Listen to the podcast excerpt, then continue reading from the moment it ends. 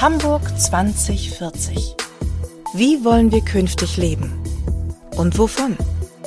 Der Podcast der Handelskammer Hamburg. Mit Hauptgeschäftsführer Malte Heine und Präses Norbert Aust.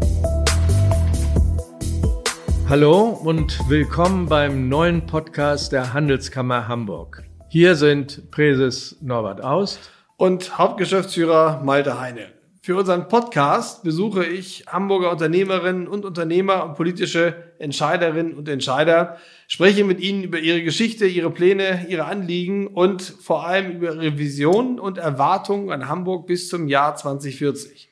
Wie wollen wir in Zukunft leben und wovon? Das sind die zentralen Fragen unserer Handelskammer mit Blick in die Zukunft.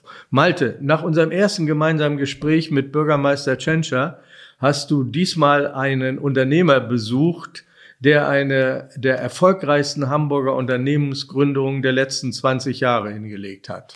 Ja, genau. Ich habe mit Mirko Wolf Wiegert gesprochen. Er ist einer der beiden Gründer von Fritz Cola. Und äh, das ist äh, eigentlich ein studentisches Projekt gewesen. 2003 hat das begonnen und das ist heute ein europaweit agierender Getränkehersteller mit rund 280 Mitarbeitenden und einem geschätzten Jahresumsatz von 50 Millionen Euro. Und das in einem Markt, der eigentlich von einer Weltmarke dominiert wird. Das ist wirklich eine unglaubliche Geschichte. Ich hätte nie gedacht, dass Mirko das hinkriegt. Ich kenne ihn nämlich schon auch von Beginn an, als er noch damals durch die Kneipen und Bars gezogen ist und aus seinem Auto heraus die Cola verkauft hat. 7000 Euro war das damalige Startkapital. Ja, das ist echt eine absolute Selfmade-Unternehmensgeschichte. Mirko hat seine Geschichte auch Fritz gegen Goliath betitelt und dazu gerade ein Buch veröffentlicht.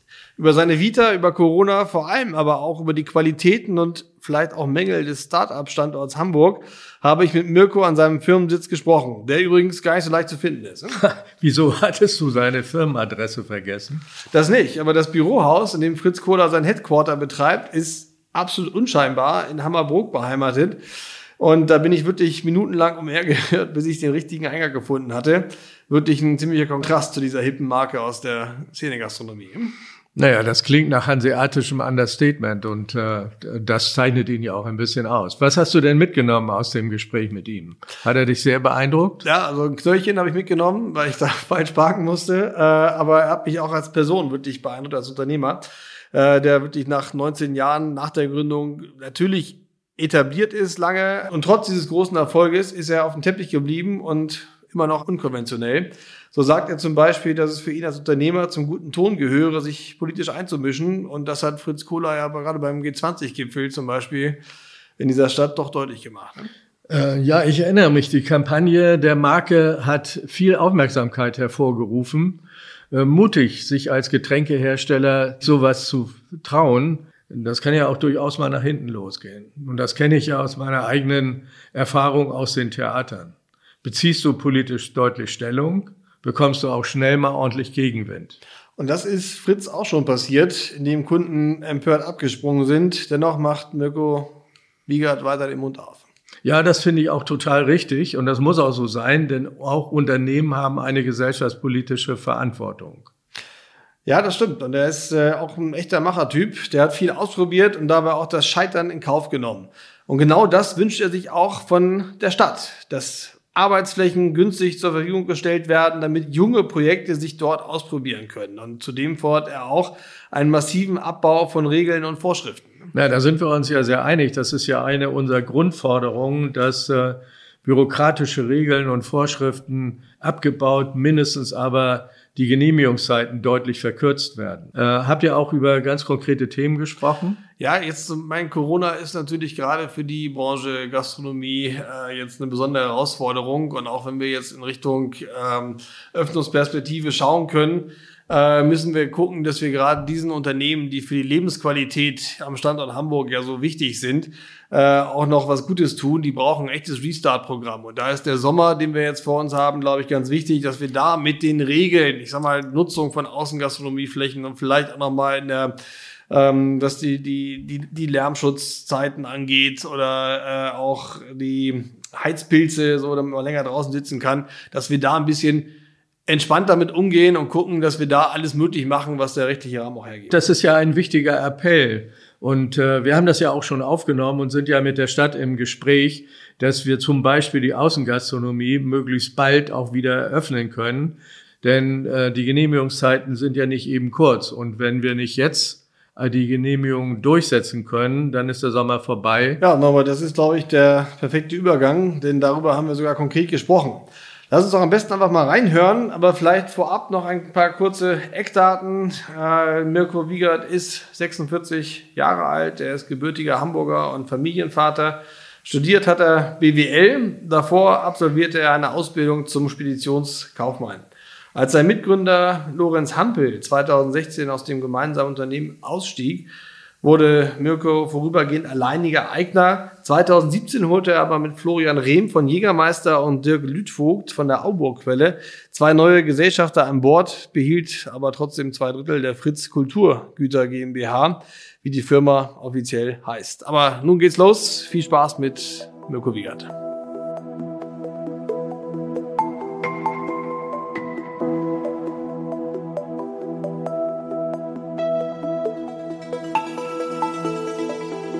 Ja, Mirko, hallo. Ja, schön, dass wir hier zusammenkommen und äh, uns ein bisschen unterhalten können. Ähm, vielleicht magst du uns am Anfang so ein bisschen äh, erzählen über euer Unternehmen. Äh, wie habt ihr gestartet? Ihr seid ja gerade volljährig geworden, habe ich gelernt. 18, 18 Jahre. Seid ihr überhaupt noch ein Startup oder äh, wie fühlt ihr euch? Ja, hallo Malte. Erstmal vielen Dank für die Einladung zum Podcast. Ähm, ich habe mich sehr über die Einladung auch gefreut, auch mit der Handelskammer mich austauschen zu dürfen. Ja, volljährig. Also mehr als volljährig, sag ich mal schon. Ähm, wir marschieren auf unsere, auf unsere 19 Jahre Fritz Kohler zu. Mm, ja, wir haben in, in, in, in Niendorf, in Logstedt, in Schnelsen, Stadtrand, St. Pauli, Schanze, Grindel, haben wir 2003 gestartet, unsere Fritz Cola zu gründen. Aus dem Auto raus, Cola verkaufen in Cafés, Bars, Clubs, Restaurants mhm. und so. Ja. Ja, cool. Und ich habe das, äh, das war wirklich so eine klassische Firmengründung. Ihr wart Freunde, irgendwie Pfadfinder, habe ich, hab ich gehört und jetzt dann gesagt, wir, wir wollen einfach mal den, den, den Weltmarkt äh, Getränke angreifen und die großen Weltkonzerne herausfordern. Ja? Wie kommt man auf so eine Idee? Ja? Ja, ähm, mein Mitgründer nicht. Wir waren äh, ewig schon auch bei den, bei den Pfadfindern befreundet. Also wenn es Klischee gibt über, über Pfadfinder, so, wir haben alle Klischees erfüllt. Wir waren lange bei den Pfadfindern in Großborstel und in Niendorf okay. und auch mit, mit viel Freude dabei. Dann haben wir beide eine Berufsausbildung gemacht und mhm. ähm, da haben wir beide noch studiert und irgendwann klar war, dass das süße Studentenleben hat ein Ende. Wir müssen wieder arbeiten. Oh Schreck. Das ist ein harter Moment. Okay. Ja, das ist ein ganz bitterer Moment tatsächlich. Also wenn man von, äh, von, von Lernen, ja, auch viel arbeiten, aber auch von Feiern, viel Freizeit und so kommt, dann ist das ein bitterer Moment. Diese, diese, okay, wir müssen wieder arbeiten. Aber da war halt unsere Idee, okay, lass uns selbstständig machen. Für mich war Selbstständigkeit schon immer ein Thema, weil äh, mein Vater auch schon selbstständig war. Und ich da diese Freude beim Arbeiten durchaus, die ist mir bewusst. Klar ist viel Arbeit, aber auch eine gewisse Freude in den Augen. Und lange haben wir schon auch so Ideenskizzen äh, gesammelt und ähm, irgendwann hatten wir dann beim Ausgehen oder nach dem Ausgehen dann tagsweise in der Pizza oder so die Idee, eine bessere Cola zu machen. Eine Cola in Glasflaschen mit ordentlich Wumms, also mit Koffein drin und mit Wirkung. Muss gut ausschauen, lecker schmecken, so ein bisschen weniger süß. Ähm, für, für, für Cafés, Bars, Clubs, wenn man, wenn man so weggeht. Und da haben wir uns 2002 angesetzt, das, das vorzubereiten, das zu entwickeln. Und 2003 im Februar haben wir dann unser, unseren Gewerbeschein in der Handelskammer besorgt und dann ging es so richtig ernsthaft los. Ja, cool. Ja. Das war ziemlich, äh, also wirklich Gründen im besten Sinne. Ja. Ich glaube, 7000 Euro Startkapital und äh, den Namen per Straßenumfragen gemacht und so. Alles sozusagen einfach, einfach mal auf Machen gewesen. Ne? Das ist ja irgendwie schon mal eine äh, coole Einstellung fürs, äh, fürs Gründen. Und da sagst du auch Handelskammer Gewerbeschein beantragt. Wir sind auch so, wir beschäftigen uns so mit der Frage, ist Hamburg ein Gründungsstandort. Das ist ein Start-up-Standort, der irgendwie gute Rahmenbedingungen schafft oder, oder nicht. Und das finde ich auch nochmal ganz, ganz spannend, weil 18 Jahre jetzt, äh, wie ist das rückblickend für euch? Oder habt ihr das als gründungsfreundlichen Standort hier in Hamburg empfunden? Was war da gut? Was, was hat euch gefehlt? Was müsste eigentlich besser werden? Und äh, ja, was kannst du uns da so ein bisschen auch mitgeben? Oder anderen Gründern auf den Weg geben, dass sie sagen, also darauf müsst ihr gerade in Hamburg besonders achten. Ne? Hm. Also bei mir liegt es jetzt ja fast 20 Jahre zurück. Insofern weiß ich nicht, wie es heute ist, wenn man, sag ich mal, in Hamburg sich selbstständig macht. wenn man jetzt die Zeit damals sieht, hohe Arbeitslosigkeit, also Hamburg, Hamburg in Deutschland, der kranke Mann Europas, das kann man sich heute gar nicht mehr vorstellen, war damals aber so tatsächlich. Mhm. Ähm, das heißt, viele waren dankbar, wenn man irgendwie sich selbstständig macht. Das hat so ein bisschen auch so eine eigene Dynamik da gewonnen.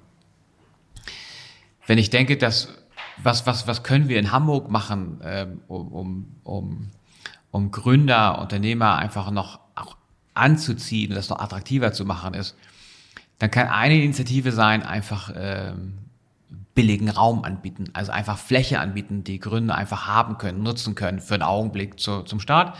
Weil Flächen in Hamburg sind schon natürlich in so, in so einem Stadtstaat immer ein Problem und ist einfach sehr teuer.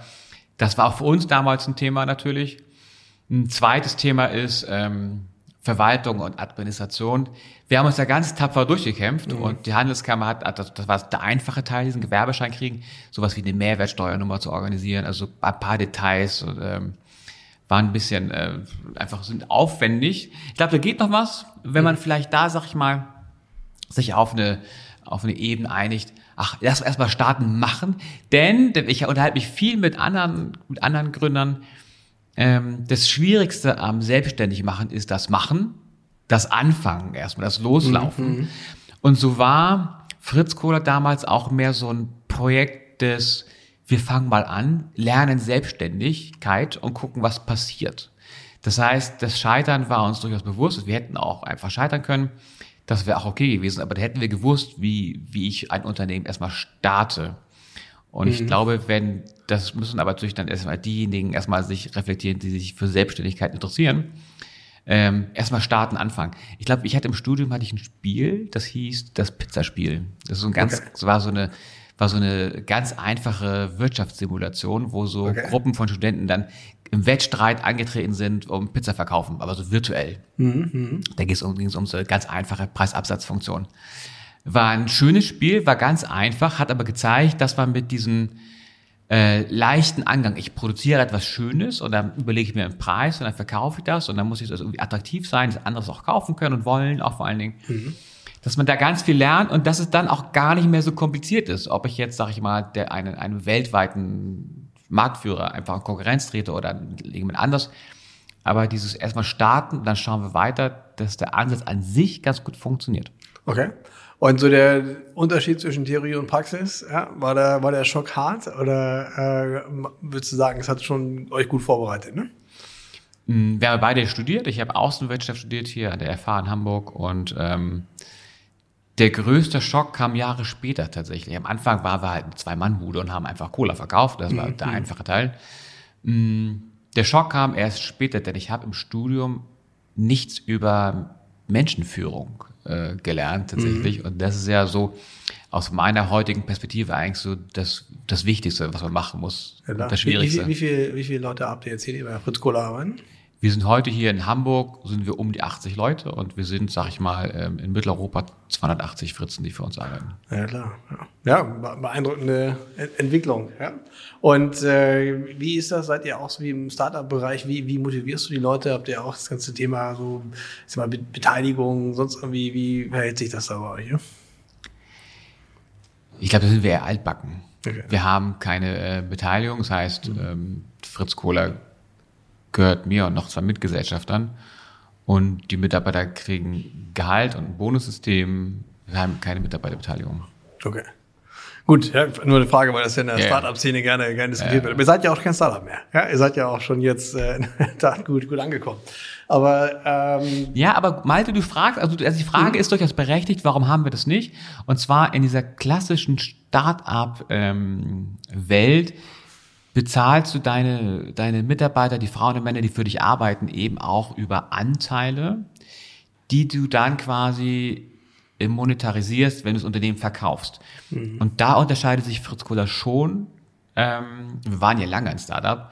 Wir sind auf eine Langfristigkeit gebaut. Das heißt, mhm. wir planen ja kein Exit, irgendwie uns den Laden zu versilbern. Mhm. Und ähm, deswegen hat also auch der Wert einer Mitarbeiterbeteiligung einfach natürlich bei uns so nicht gegeben, weil wir keine, kein Hockeystick, kein Exit nach hinten rausplanen.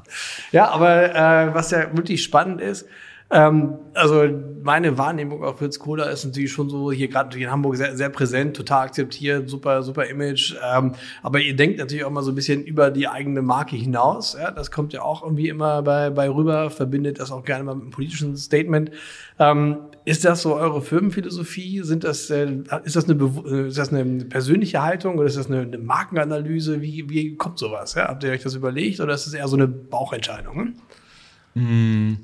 Wir sind bei, bei Fritz Kohler schon über unsere Gründerstory eher getrieben von, von der Unternehmerseite her, also von, von, in dem Fall von mir her. Und als Unternehmer trage ich, sag ich mal, ein, ein bestimmtes Stück Verantwortung mit, äh, sag ich mal, normalerweise kann man immer, wenn man irgendwo angestellt ist, auf seinen Chef verweisen, der trägt die Verantwortung, der ist verantwortlich. Jetzt bin ich der Unternehmer hier bei Fritz und trage in letzter Konsequenz mit vielen Leuten zusammen, aber dann eben auch einen Großteil der Verantwortung. Das heißt auch, ich bin dafür verantwortlich, dass wir zum Beispiel ähm, unser Laden gut führen, dass wir die, die, die Umwelt nicht verschmutzen, dass wir aber auch unsere, unsere gesellschaftliche Verantwortung natürlich, dass wir auch dir gerecht werden, Stückchen. So, und das, hm. das ist so leicht dahingesagt. Ich hätte nie gedacht, dass es so viele Autokraten nochmal in Europa schaffen, auch irgendwie, sag ich mal, ähm, sich Gehör und auch sich Macht zu verschaffen. Und da aber dann als, als Gegenpol, also jetzt als kleiner Gegenpol, als, als Limonadenbude, aber da dann aber auch nochmal das Wort zu ergreifen, das denke ich, das gehört schon eigentlich zum guten Ton als Unternehmer dazu, weil man auch ein Profiteur davon ist, dass man dann eben in so einer wohlhabenden, freien Gesellschaften und auch in einer so schönen Stadt einfach arbeiten kann. Mhm. Das klingt alles sehr nach der Firmenphilosophie auch von, von, von Purpose, ja, dass man auch wirklich den klaren, wofür ist ein Unternehmen da, auch mit, äh, mit raus ähm, äh, arbeitet und rausstellt, äh, machen ja auch viele, viele Konzerne. Wir als Handelskammer übrigens auch, ja, haben auch unseren eigenen Purpose äh, jetzt gerade ermitteln lassen. Ähm, Was ist euer Purpose, Malte? Unser Purpose ist, ähm, dass wir mit der Wirtschaft, aber über die Wirtschaft hinaus die Zukunftsfähigkeit von Hamburg gestalten sollen. Ja, was ja. natürlich, finde ich, auch ein super motivierendes Instrument ist. Ähm, und, und wir nochmal klar macht, was wir machen sollen und ich beobachte das auch, weiß nicht, wie euch das geht in eurem Purpose. Das ist auch unheimlich wichtig für, für äh, deswegen Mitarbeitermotivation, Bindung, dass man eine Sinnstiftung hat so im Unternehmen. Leute arbeiten einfach gerne, wenn sie auch wissen, wofür sie arbeiten. Könnt ihr das bestätigen? Oder? Ja, wir haben unterschwellig immer Purpose gehabt, haben uns aber tatsächlich erst vor wenigen Jahren so richtig damit beschäftigt. Ähm, klar, wir sind einfach natürlich stark gründergetrieben und haben aber dann natürlich gesehen, dass wir das bisschen weiter spinnen müssen und analysiert haben, was ist denn in unserem Kern drinne. Und über diese, diese, diese Pfadfinder-Story ist natürlich mh, von Haus aus schon einfach Nachhaltigkeit, soziales und gesellschaftliches Engagement einfach schon drinne. Und jetzt machen wir eine Cola mit viel Koffein in Glas Mehrwegflaschen. Aber dahinter steht immer natürlich auch ein Stückchen weit Verantwortung tragen und weiterführen. Mhm. Du hast immer Stichwort Nachhaltigkeit äh, genannt, äh, der Megatrend, äh, der natürlich uns in der Wirtschaft insgesamt äh, beschäftigt. Ich glaube, wir brauchen eine nachhaltige Transformation der, der, der, der Hamburger Wirtschaft, auch ein Ziel, das wir, was wir teilen. Und ihr seid ja auch unterwegs. Ja? Also das ist ja auch für euch im Getränkemarkt, glaube ich, ein großes, großes Thema. Ist das eine bewusste Entscheidung und merkt ihr, dass das auch einen Wettbewerbsvorteil bringt? Oder wie äh, siehst du das? Ja? Wir haben uns da, glaube ich, ähm und ich glaube, du hebst darauf ab, dass wir halt nur in Glas Mehrwegflaschen produzieren. Und zum Beispiel. Ja. Zum Beispiel, genau, ja. Ähm, es hat Vor- und Nachteile. Es hat, also Nachteil ist, wir verzichten auf einen ganz, auf einen ganz, auf einen ganzen Sack von, von Umsatz einfach, weil wir mhm. bestimmte Dinge nicht machen. Mhm. Auf der einen Seite. Auf der anderen Seite haben wir halt, ähm, äh, eine hohe Glaubwürdigkeit, weil wir Dinge sehr konsequent machen. Also wir produzieren dezentral an mehreren Standorten, um kurze Transportwege zu haben. Wir produzieren wenig bis keine Abfälle ähm, und sind von dem her schon sehr nachhaltig. Aber das war eher, es war, wir haben uns nie gefragt, ob wir davon wirklich profitieren, sondern es war einfach mehr so, nee, so machen wir es. Okay. Aber wie ist denn so die, die Kundenresonanz? Eben auf die Sache kriegt ihr da, da Feedback, ihr spricht ja auch viel mit euren, äh, euren Kunden. Auch, auch so vielleicht mal so auf äh, mal provokante Werbeaktionen oder wenn ihr mit St. Pauli da zusammenarbeitet oder eben auch mal diese klassische äh, weltbekannte äh, Donald Trump-Werbung oder sowas. Äh, wie ist da so die, die Resonanz? Hilft, hilft euch das? Oder gibt es auch Leute, die sagen, wir verzichten auch da auf andere Kundenkreise vielleicht? Die ja, also wir haben ja, sag ich mal, in der Vergangenheit und werden wir auch in Zukunft wieder gerne mal was rausgebolzt. Also sag mal so, der G20 in Hamburg war natürlich eine, war, eine dankbare Zeit. so, wenn man, wenn man, eine provokante Aussage, ja. wenn man provozierend auffallen möchte, dann können wir noch zwei, drei Mal G20 in Hamburg feiern. Da haben wir auf jeden Fall viel zu tun. Okay. Ähm, Vielleicht sollte man Bürgermeister nochmal an, anregen, uns einzuladen. Wir geben das mal rüber. Ja, genau. ähm, ja, wenn man natürlich so, so Staatsgäste in der Stadt hat, wie, ähm, wie Trump oder wie ein paar, auch noch ein paar andere, diese Aufmerksamkeit zu nutzen. Und wir wollten damals eben aufwecken. Das Claim war ja Mensch, wach auf. Ähm, was natürlich zu einer Coffeina die Cola ganz gut passt. Ähm, der Moment war einfach da, wir mussten ihn nutzen. So. Mhm. Und wir hatten, das hatte zur Folge, dass wir einfach Kunden verloren haben, weil nicht alle fanden das gut. Andere Kunden fanden das super und haben, haben uns einfach bewusst weiter einfach verkauft und ähm, ja. Ja. Ja, spannend. Ich finde das, äh, das schön, wenn, wenn ihr darüber redet, dass es eigentlich gar nicht äh, so, so ein jetzt auf irgendwelchen Managementmodellen basiert oder sowas, sondern einfach auch wirklich eine Überzeugung ist und einfach mal das klassische Machen und, und Chancen ergreifen. Das ist ja der beste unternehmerische Sinne, den der, ja. was Hamburg ja auch groß gemacht hat. Ja? Und äh, da würde ich auch gerne noch ein bisschen auf die diese Perspektive jetzt so mit, äh, mit, mit reinkommen. Äh, wir haben wir eben auch schon im Vorgespräch ein bisschen äh, drüber, drüber gesprochen, Chancen ergreifen. Jetzt haben wir erstmal noch Corona, das prägt irgendwie die Ist-Situation, sicherlich auch bei in deiner, in deiner Branche, bei deinen, bei deinen Kunden noch viel. Äh, vielleicht gehen wir da nochmal drauf, um dann auch auf die Zukunft ein bisschen zu, zu schauen. Wie, wie, wie macht sich, wie schwer macht sich Corona bei euch bemerkbar? Kannst du das äh, so ein bisschen abschätzen oder, oder geht's, weil Leute noch privat viel trinken oder äh, wie, wie läuft das? Ne? Für, für, für uns bei Fritz Cola, wir kommen mit Corona gut weg einfach, also wir müssen sagen, wir haben davon profitiert, dass, ähm, dass wir viele Leute bei uns in Kurzarbeit schicken konnten, eine Weile. Wir haben davon profitiert, dass wir auch Handelskunden haben. Also wir haben eben auch die, die Nima Science und die Struves und die vielen anderen tollen Märkte in Hamburg als Kunden, auch bundesweit. Mhm. Das hat uns natürlich geholfen.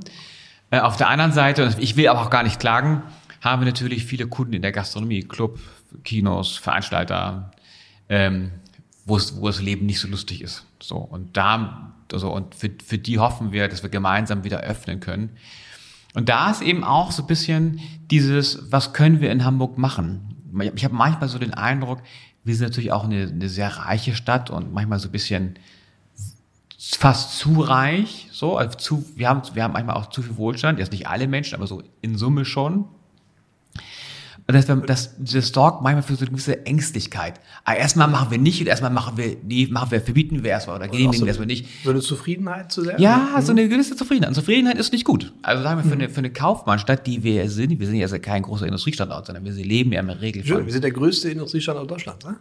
Ja, okay, wir sind auch Industriestandort. Aber, aber, aber, aber traditionell, also wir sind, der Schwerpunkt sind wir schon Handel und Wandel, ne? also mhm. Lebendigkeit mhm. und ähm, wir sind ja die, die drittgrößte Stadt, deutschsprachige Stadt äh, oder deutschsprachigen Raum. Äh, also Berlin, Wien und dann kommen schon wir und dann kommt eine Weile nichts. Wir sprechen immer gerne von der zweitgrößten Stadt, der viertgrößten Volkswirtschaft der Welt. genau, also wir sind die Größten. aber, ähm, aber natürlich ja. dieses, dieses, dieses, wir sind schon gut unterwegs. Genau. Die Gefahr da drin ist natürlich manchmal, dass wir ein bisschen selbstzufrieden sind. Mhm. Also der mangelnde Hunger. Mhm. Und wenn ich da sehe, wie viele, wie viele aber motivierte Gastronomen wir haben, die einfach Bock haben auf, wir machen eine Dönerbar oder wir machen überhaupt eine, eine, eine Bar zum Trinken oder irgendwie eine Gastronomie. Ähm, das sind natürlich dann jetzt die, die wir aus Corona wieder rausholen müssen. Mhm. Und wenn ich dann sehe, dass wir den dann Plätze streichen, weil Parkplätze wichtiger sind und auch wegen, wegen Lärmschutz. Und ich sehe natürlich die, die Themen drinne. Allerdings da vermisse ich da manchmal so diesen, diesen Mut, ja, das wird im Sommer ein bisschen laut und eskalieren und dann werden wir einschreiten müssen. So ist das halt jedes Jahr. Mhm. Wir machen es trotzdem. Mhm. Einfach, weil wir gucken müssen, dass wir jetzt als, als, als Stadt, wir müssen jetzt dieses Corona-Elend hinter uns lassen, so mhm. abschütteln, voran. Wir müssen Geld verdienen für den nächsten Herbst, für den nächsten Winter. Wir müssen wieder attraktiv sein für die, für die Leute hier bei uns in Hamburg. Die müssen wieder raus vom, vom Netflix-Sofa, rein in die Stadt. Und da so ein bisschen uns zutrauen, so, ja, wir regeln es mal nicht. Oder wir nehmen mal fünf Regeln raus. Mhm. Das wird uns später auf die Füße fallen, das wissen wir. Mhm. Das, da regeln wir, machen wir später wieder heil. Aber erstmal handeln. Also bis dieses, mhm. dieses Mut, ich an, uns, an unsere, an Ahnen denke. Ich meine, meine Familie wohnt noch nicht so lange in Hamburg. Aber früher, sag ich mal, die Kaufleute, die haben sich zu mehreren ein Schiff geteilt und haben dann ein Schiff von Hamburg nach irgendwo hin geschickt, mhm. haben dann auch Geld und Ware mitgegeben, haben den Leuten vertraut, dass, dass die da auf die Reise schon irgendwie noch zurückkommen werden. Die wussten nicht, ob die zurückkommen, aber diese Mut, auf eine Reise zu gehen, wissentlich, ah, da, da wird ab und zu was schief, aber wir werden das lösen. Und trotzdem gehen wir das Risiko ein. Das wünsche ich uns manchmal in, bei uns in der Stadt. Und vielleicht kann uns ja auch die Handelskammer da helfen. Ja, du, gerne. Ja, also wir leben von den Ideen unserer Unternehmer, die wir einsammeln. Ja, deswegen will ich ja gerne auch deine Ideen auch ein bisschen, ein bisschen rauskitzeln. Ja. Ich glaube, dass das auch, wir, wir haben ja unser Projekt aufgelegt, Hamburg 2040. Wie wollen wir künftig leben und wovon? Hm. Weil wir gesagt haben, das ist eben ganz entscheidend. Wir müssen jetzt auch gucken. Also die nächsten 20 Jahren tut sich so viel und alle haben irgendwie Ideen, wie sie leben wollen. Aber die Frage ist ja, wo kommt der Wohlstand von morgen eigentlich her? So. Und der muss natürlich was mit Nachhaltigkeit zu tun haben haben. Der muss natürlich auch was mit Klimaneutralität zu tun haben, überhaupt keine Frage. Aber wir haben Fachkräftethemen hier, wir haben echt, echt einen Mangel. Wir müssen gucken, dass wir unsere starken Wirtschaftscluster, die wir haben, auch mit, mit Innovationen nach vorne bringen, mit einer Start-up-Kultur, mit einer Aufbruchsstimmung. Und da gehört eben massiv, also die ganzen, ganzen Sachen, auch wenn, wenn wir die Fachkräfte hinkriegen wollen, die Experten aus aller Welt, eine hohe Lebensqualität. Ja, ja. und da ist eben, ja. glaube ich, äh, so mal gerade so dieser, ähm, dass die Branchen, die du angesprochen hast, die Lebensqualität schaffen und Freizeitqualität und sowas dann, dann hier erzeugen, und da gehört ihr ja auch mit, mit zu, und das Lebensgefühl transportieren, die sind unbezahlbar, weil diese sogenannten weichen Faktoren, die werden ja unglaublich wichtig, also sind schon unglaublich wichtig und werden noch wichtiger in der, in der Zukunft.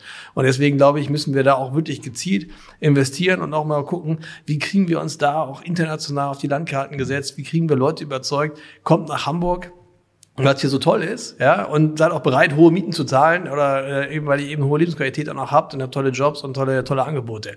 Deswegen meine Frage zurück.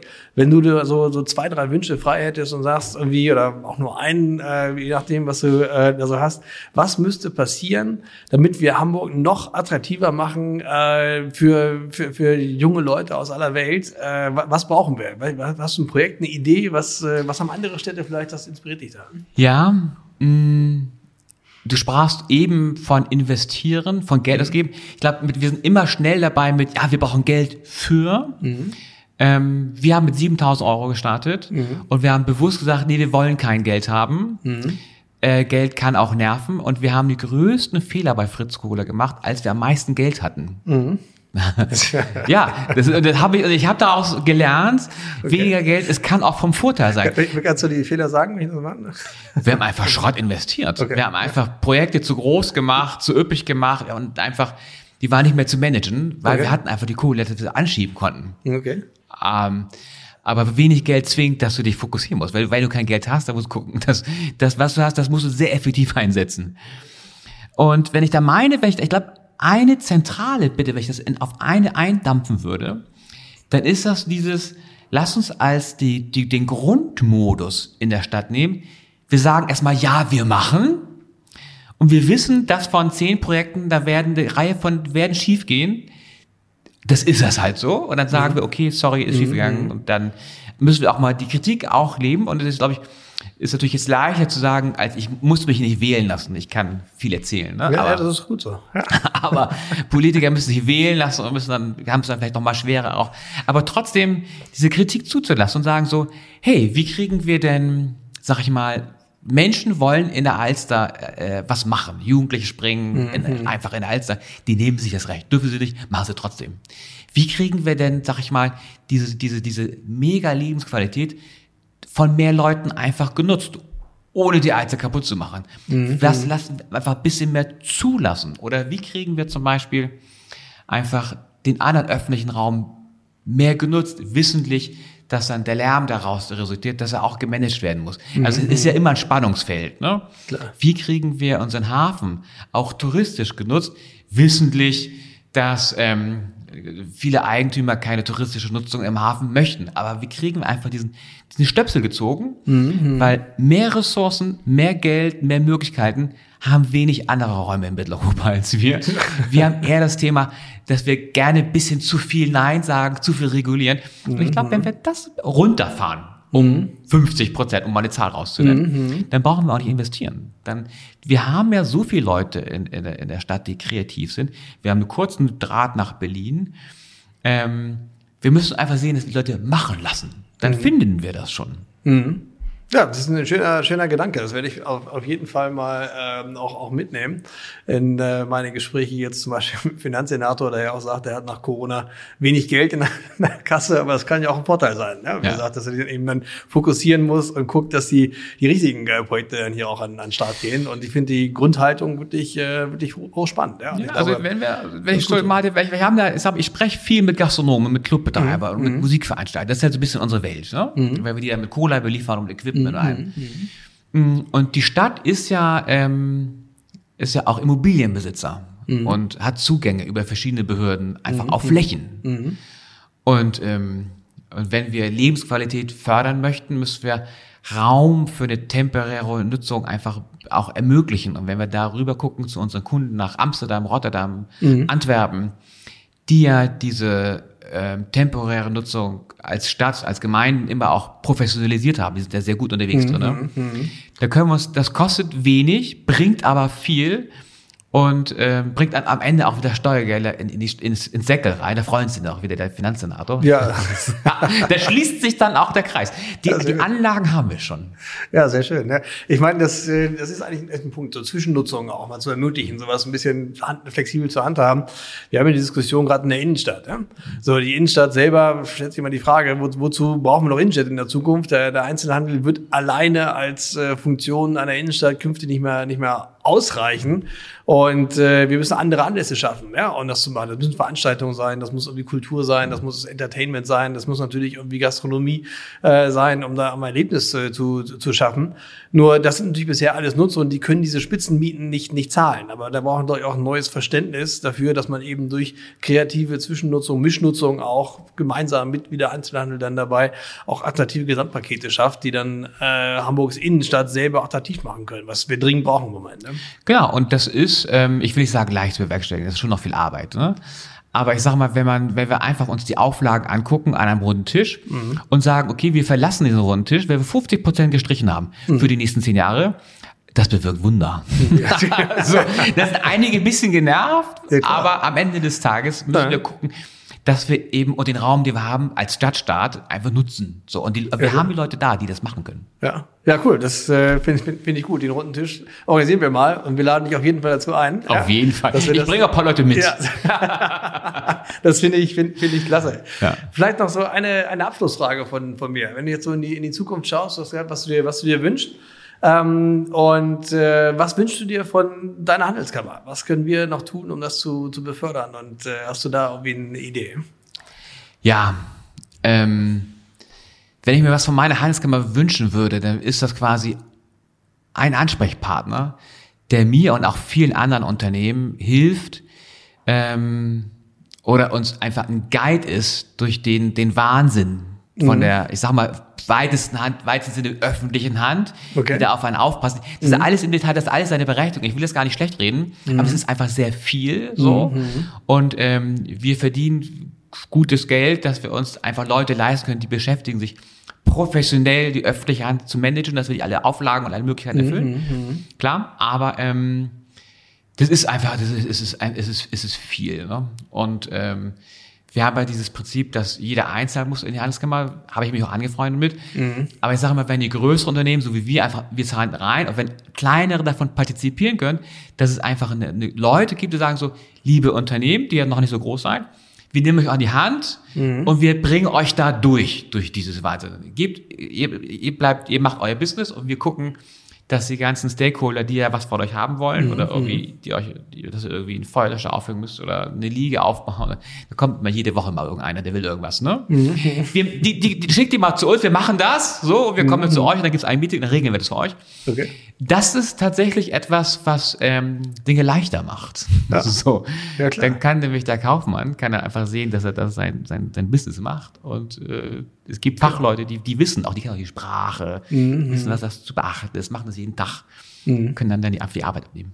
Ja, danke. Das ist eine super, super Anregung für uns. Ja? Und äh, die, die bündeln wir noch mal ein bisschen, weil das machen wir teilweise schon, ja, auch so in so einer, so einer Form, wenn wir unsere Branchenexperten, die auch wissen, was da irgendwie dann äh, notwendig ist. Und wir sorgen natürlich auch dafür, dass wir unser Anliegen, dass wir den Dschungel, der da entsteht, sowieso von vornherein nicht entstehen lassen oder versuchen, ein bisschen durchsichtiger zu machen. Das ist sozusagen die politische Arbeit dabei. Aber das nehmen wir gerne, gerne auf. Danke für die super, super Anregung und äh, vor allem auch das, äh, das echt spannende, spannende Gespräch. Ich glaube, wir haben ja echt eine, eine Menge Themen gestriffen und äh, angerissen müssen. Und ich glaube, dass wir jetzt äh, ja, aber eine gute Idee haben, im Gründungsbereich einfach äh, einfach anfangen, einfach mal mal machen, äh, durchaus mutig, groß denken, auch sich keine Angst vor den Großen mit äh, mitzunehmen und äh, dann ist man hier auf einer guten guten Ebene und äh, ja das Ganze mit dem Purpose zu verbinden macht macht Spaß. Äh, Freue mich auf die weitere Zusammenarbeit mit euch. Danke. Ja.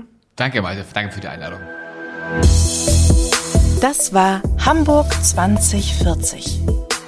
Wie wollen wir künftig leben? Und wovon? Der Podcast der Handelskammer Hamburg mit Hauptgeschäftsführer Malte Heine und Präses Norbert Aust.